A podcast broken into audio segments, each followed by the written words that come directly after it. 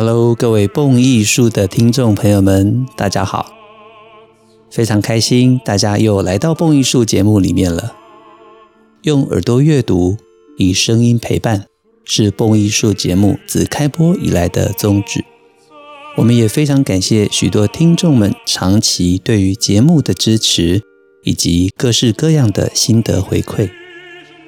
如果您想支持蹦艺术，欢迎点一下节目说明栏的赞助连结，让蹦艺术团队拥有更稳定的经费，能够制播独家精致的音乐节目跟大家分享。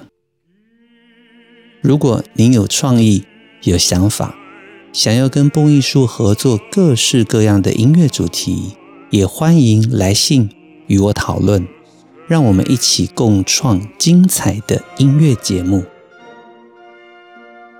这个星期开始，我们会有连续四集，要为大家仔细的介绍马勒年轻的时候的第一套连篇歌曲集《旅人之歌》，也被翻译叫做《年轻旅人之歌》（Lieder Ines fahrenden Gesellen）。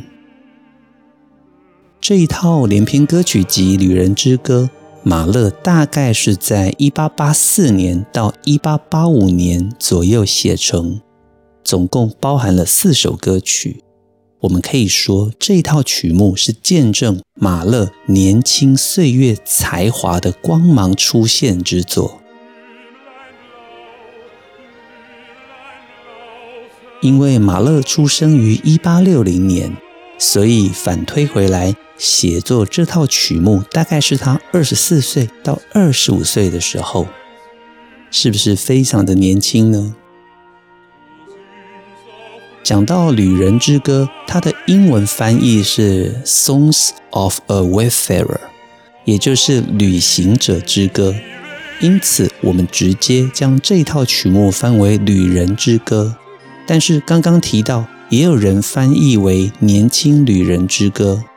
主要就是因为德文里面的 Gesellen 这一个字，指的是熟练的技术工人，因此像国外的马勒基金会网站里面也有提到，歌曲里面所影射的旅人主角，应该已经是一个完成相关技术训练的年轻旅人。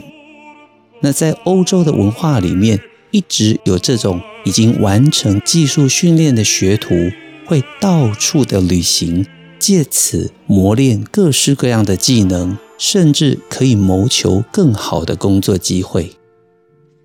我们不知道什么原因，在马勒的这一套《旅人之歌》里面，这一位青年的旅人，他辗转漂泊，而且呢，一直没有办法有稳定的心情。当我们讲到旅行这个主题的时候，大家应该也常常会想到舒伯特最后的几个连篇歌曲，像是他的《冬之旅》（Winter Rise），这里面也是一个伤心失意的旅人，在半夜里面踏上他的流浪之途。未来有机会再跟大家详细的介绍舒伯特的《冬之旅》、《美丽的模仿少女》、《天鹅之歌》等等等等。许多精彩的音乐作品。那么，这个旅人，我认为就如同年轻的马勒，他在一八七八年，也就是十八岁的时候，其实他已经在音乐院毕业了。但是他想要迈向正式的指挥的这一段旅程，毕业了之后，马勒在接下来的几年之间，不停的在各城市里面流浪、漂泊。寻找下一个工作机会，颇有异曲同工的相似心情。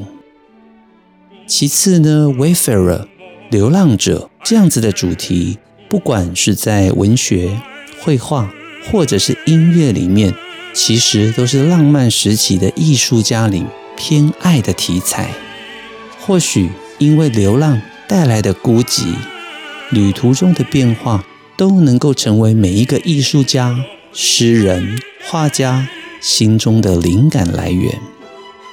刚刚我们所举例的舒伯特《冬之旅》，以及另外一套连篇歌曲集《美丽的模仿少女》，都是以流浪为题材而发展出来的不同故事。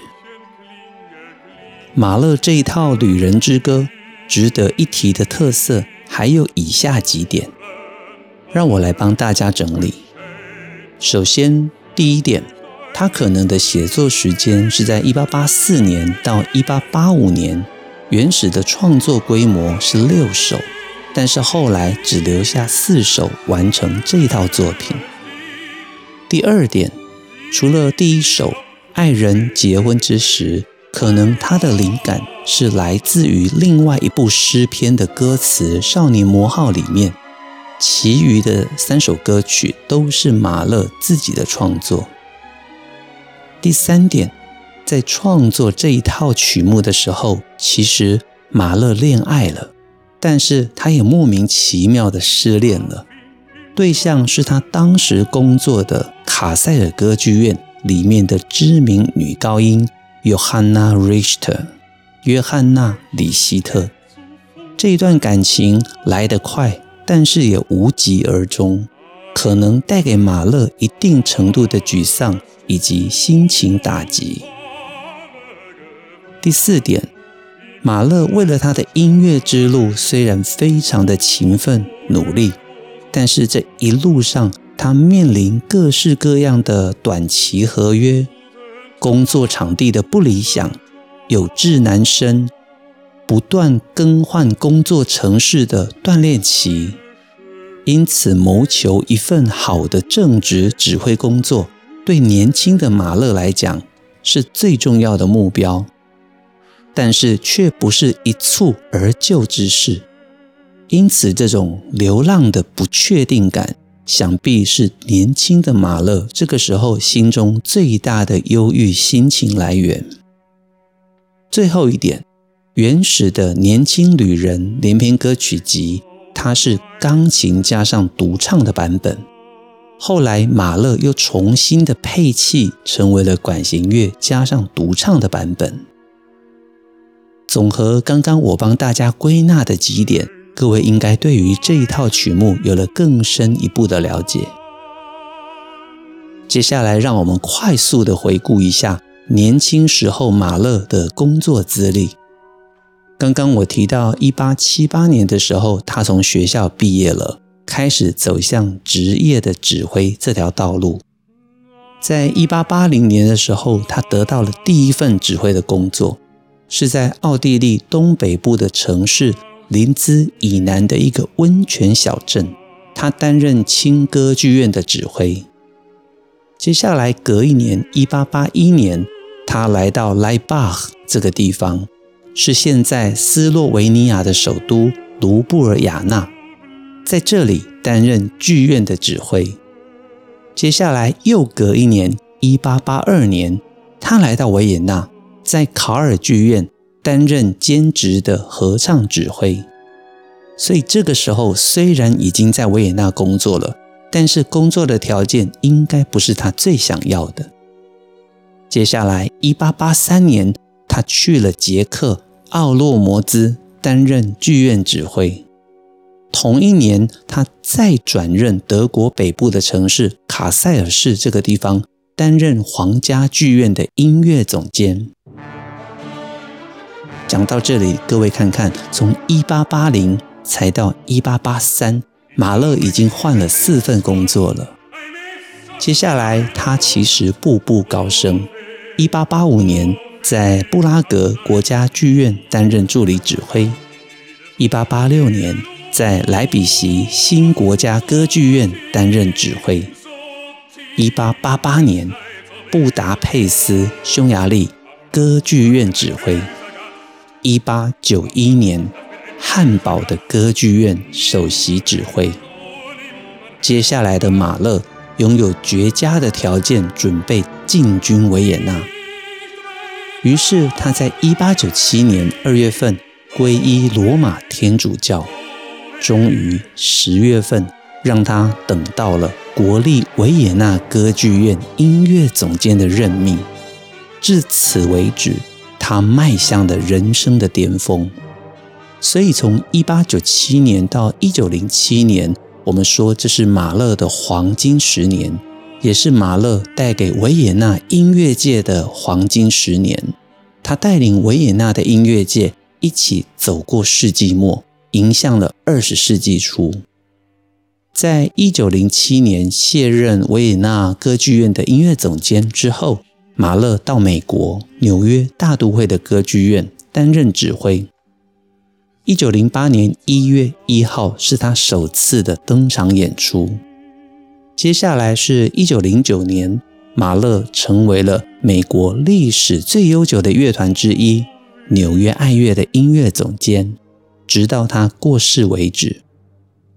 一九零九年上任，马勒的最后一场音乐会是在一九一一年的二月二十一号，指挥纽约爱乐，在最后。他倒下了。同一年的五月十八号，送回欧洲过世。从我刚刚帮大家快速的整理马勒工作的生平，我们会发现，其实他一辈子几乎都在漂泊。回想刚刚我所告诉大家的连篇歌曲集《旅人之歌》，他的创作历程。虽然我们说一八八四到一八八五年，但是根据马勒基金会的网站特别指出，其实这一套连篇歌曲集的创作历程是没有办法明确考据的，因为那一段时间才三年的时间里，马勒已经换了至少四次的工作，经常需要搬家、转换工作城市，工作的不稳定。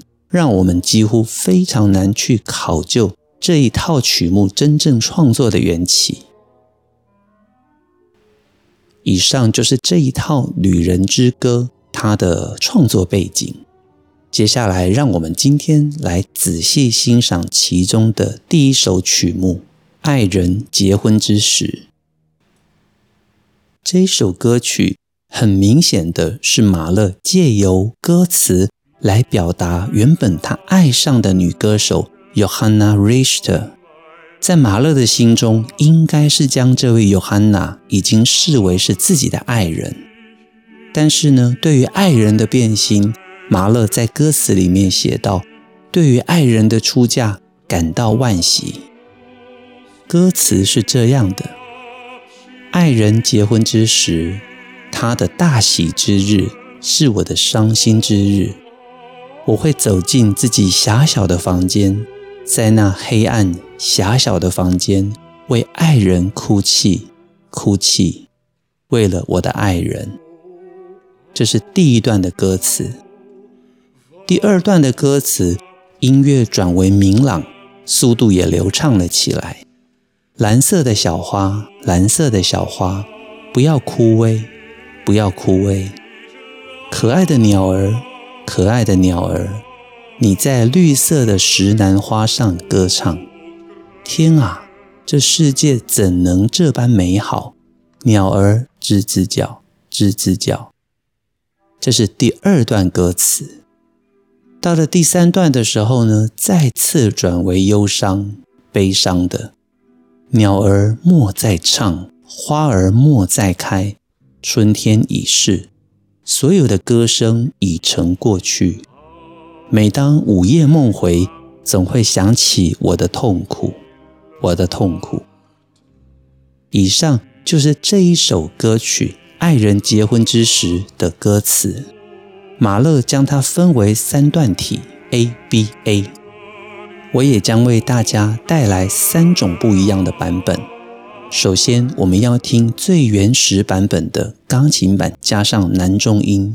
我播放的会是著名的德国男中音费雪迪斯考的演唱。以钢琴版，我们先听懂音乐里面所有的细节。接下来第二个版本，我们要欣赏管弦乐加上男中音的版本，同样是费雪迪斯考的演唱。这样子一来，我们已经听过钢琴版本之后。各位更可以领略马勒在管弦乐法里面针对这首曲子在情绪上面的发挥，进而转入到管弦乐法里面，如何以管弦乐的色彩发挥这个曲子的忧伤、流动、各式各样的情绪。在欣赏完两个版本之后，我们会再更换，改为欣赏次女高音的版本，感受另外一种截然不同的风情。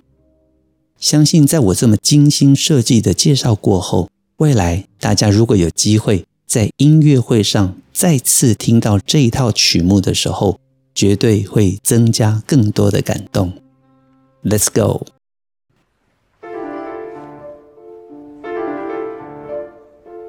乐曲一开始的速度是 Allegro 快板，节奏是四八拍，等同二四拍。为什么要四八拍等同二四拍呢？因为马勒设计了这个曲子，即将要在四八拍跟三八拍里面转换，产生旅人步履摇摆的不确定感，也更加凸显了旅人动荡不安的心情。我们如果用音乐术语来说明，很简单，就是变换拍号。四八拍转成三八拍，再转回来四八拍。但是如果我们用听音乐的感觉来说的话，这其实就是一种速度跟节奏的不稳定、颠簸的感觉，非常适合用来描写流浪旅人心情的不安定。我们先听前四个小节的前奏。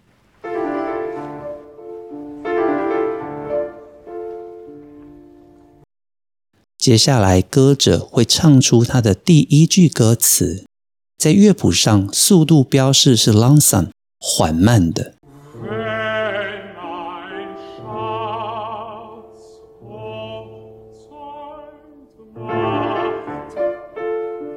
现在，旅人以八分音符的速度唱出第一句的歌词，搭配四分音符，其实非常的舒缓。钢琴会给予十六分音符快速的回应。接下来是延长记号，马上再次的转到二四拍，速度术语改为行板，Andante。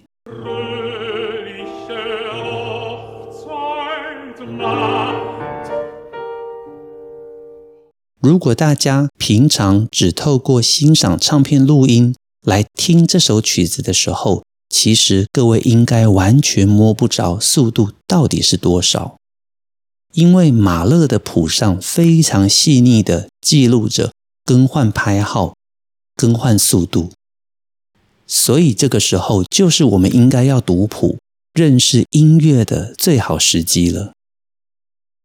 接下来速度再转为行板四八拍。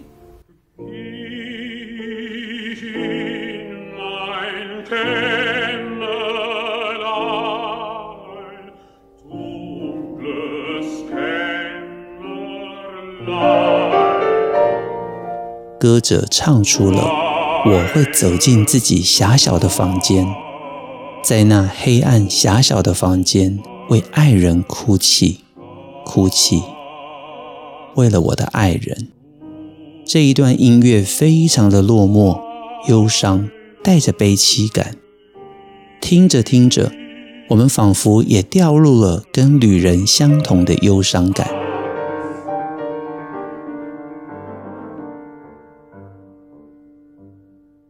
接下来，音乐突然间改变了，转为降 E 大调六八拍，速度是中板 Moderato。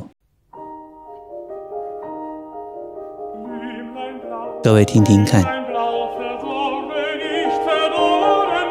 音乐整个明亮了起来，速度也流畅了起来。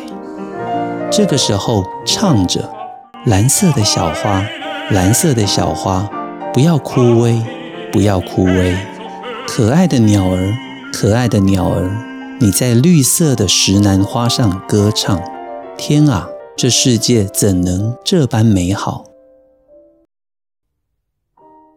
我们也可以在钢琴的弹奏里面听到许多的快速音、装饰音，还有颤音哦。音乐非常明显的开朗了起来，非常符合这一段音乐给人不同的感受。鸟儿吱吱吱吱叫着。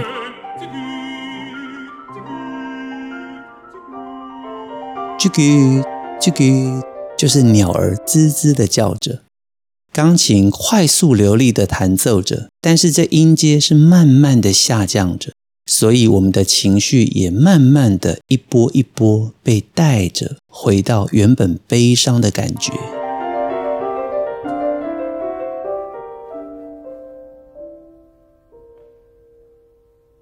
乐曲再次的转回二四拍，乐谱上标示 piano 非常的小声。钢琴则是 pp，歌词唱到：鸟儿莫再唱，花儿莫再开，春天已逝。所有的歌声已成过去。每当午夜梦回，总会想起我的痛苦，我的痛苦。而且大家注意到了吗？这一段其实歌者的旋律拉嗦发嗦拉。拉瑞拉就是刚开始的时候我们所听见的音乐主题，但是它慢了一倍。在音乐上，我们会说这个属于增值的一种写作方式。同样的动机，原本是快速的哒哒哒哒哒，后面变成哒哩滴滴滴。有没有发现，到了第三段的时候，旅人的步伐越来越慢了，凸显出他的伤心无奈。就在歌者下行的时候，我们听到钢琴快速的回应了，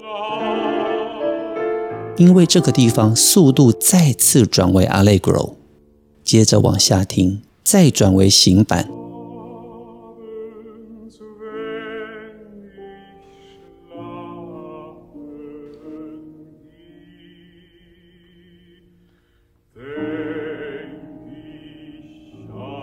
每当午夜梦回，总会想起我的痛苦，我的痛苦。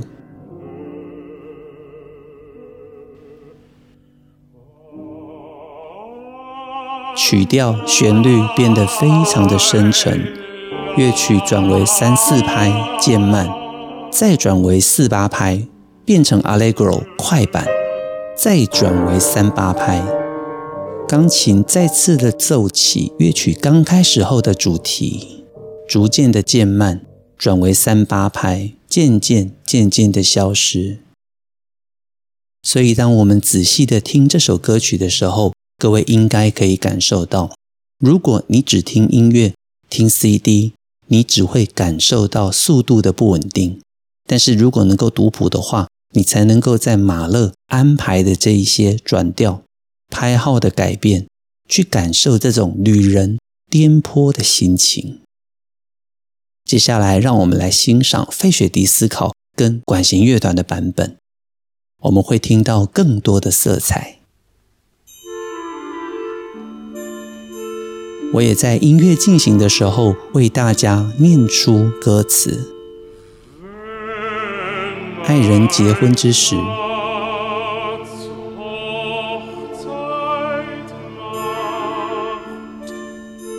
他的大喜日，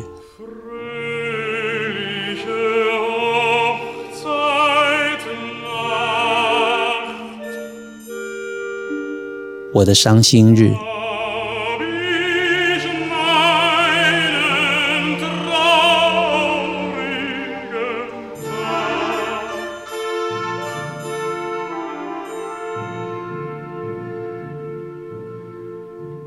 会走进自己狭小的房间，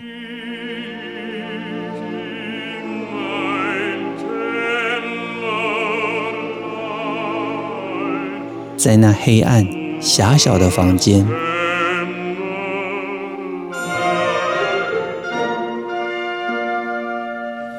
为爱人哭泣，哭泣。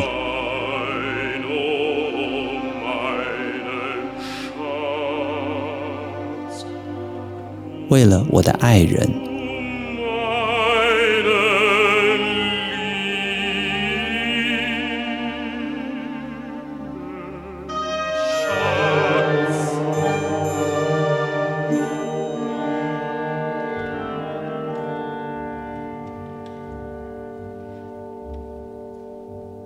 第二段蓝色的小花蓝色的小花，不要枯萎，不要枯萎。可爱的鸟儿，可爱的鸟儿。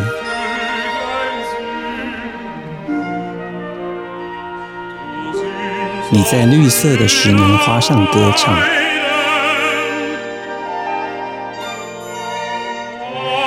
天啊，这世界怎能如此美好？鸟儿吱吱叫，吱吱叫。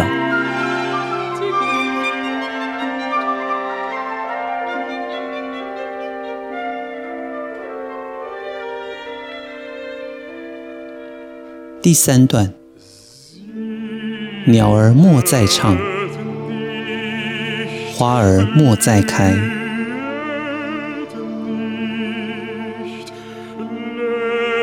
春天已逝，所有的歌声已成过去。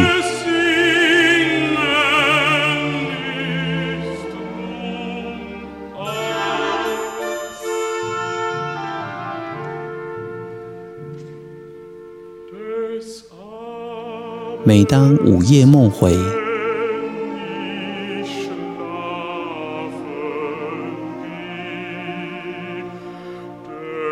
总会想起我的痛苦，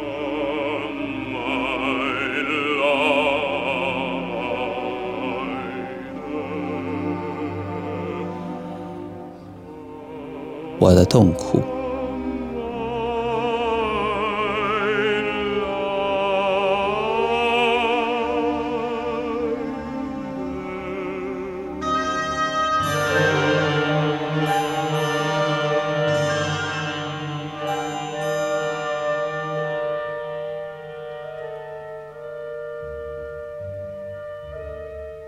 听完管弦乐跟男中音的版本，大家感觉如何？透过管弦乐丰富的色彩表现，是不是觉得这首曲子更加的立体了呢？两个版本都是费雪迪斯考的演唱，虽然版本有点久远了，但是我们可以听到非常纯正的男声。顺道一提，这一套曲目本身就是写给中低音的男声来演唱。更加的符合这伤心失意、踏上旅途的流浪者。但现在我们要听第三个版本了，我们来听 mezzo soprano 次女高音的版本。Mildred Miller 出生在一九二四年，这是她在一九六零年跟哥伦比亚交响乐团的录音版本。同样的，在一边欣赏的时候。我会快速地将歌词念出来，方便大家一边欣赏音乐，一边了解歌词的内容。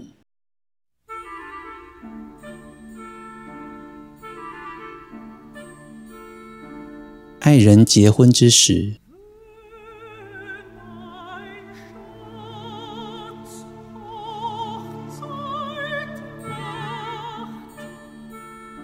他的大喜日。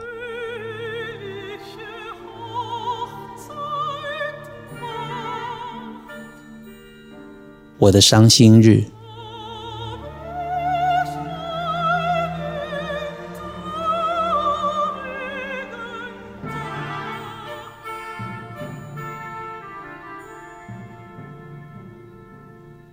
我会走进自己狭小的房间，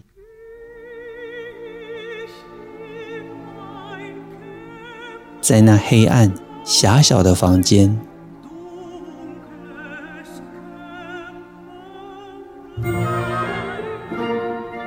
为爱人哭泣，哭泣，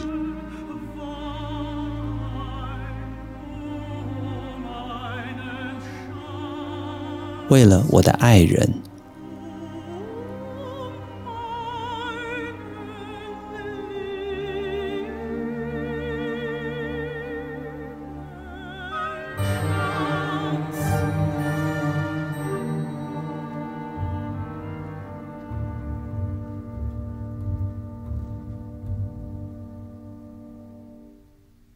第二段，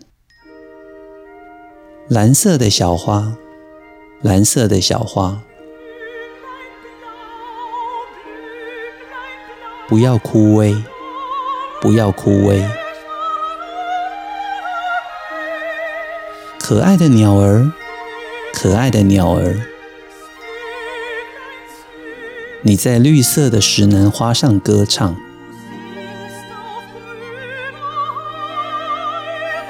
天啊，这世界怎能如此美好？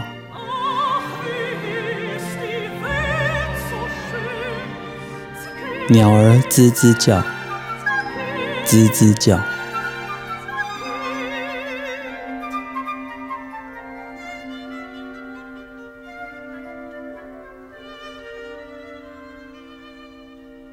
第三段，鸟儿莫再唱。花儿莫再开，春天已逝，所有的歌声已成过去。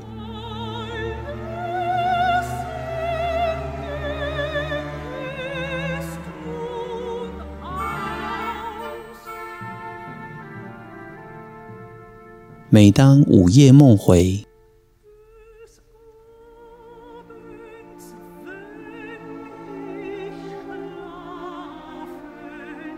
总会想起我的痛苦，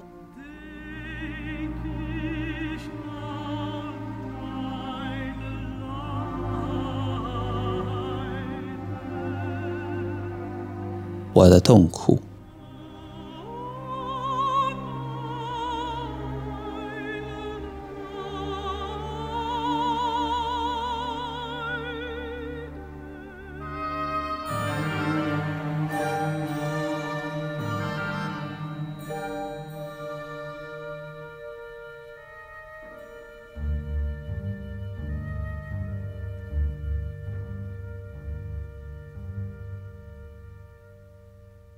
听完了次女高音的版本，大家感觉如何呢？有没有发现听钢琴版到听管弦乐版，再换一个声音角色，从男中音到次女高音，又是一番截然不同的音乐欣赏光景。我认为好的音乐家会改变音乐里面的气氛，这也是我们一集只讲一首歌的重要原因。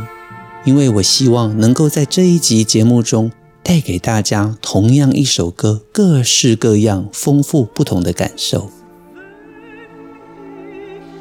今天马勒的《旅人之歌》第一首歌曲《爱人结婚之时》就为各位介绍到这边。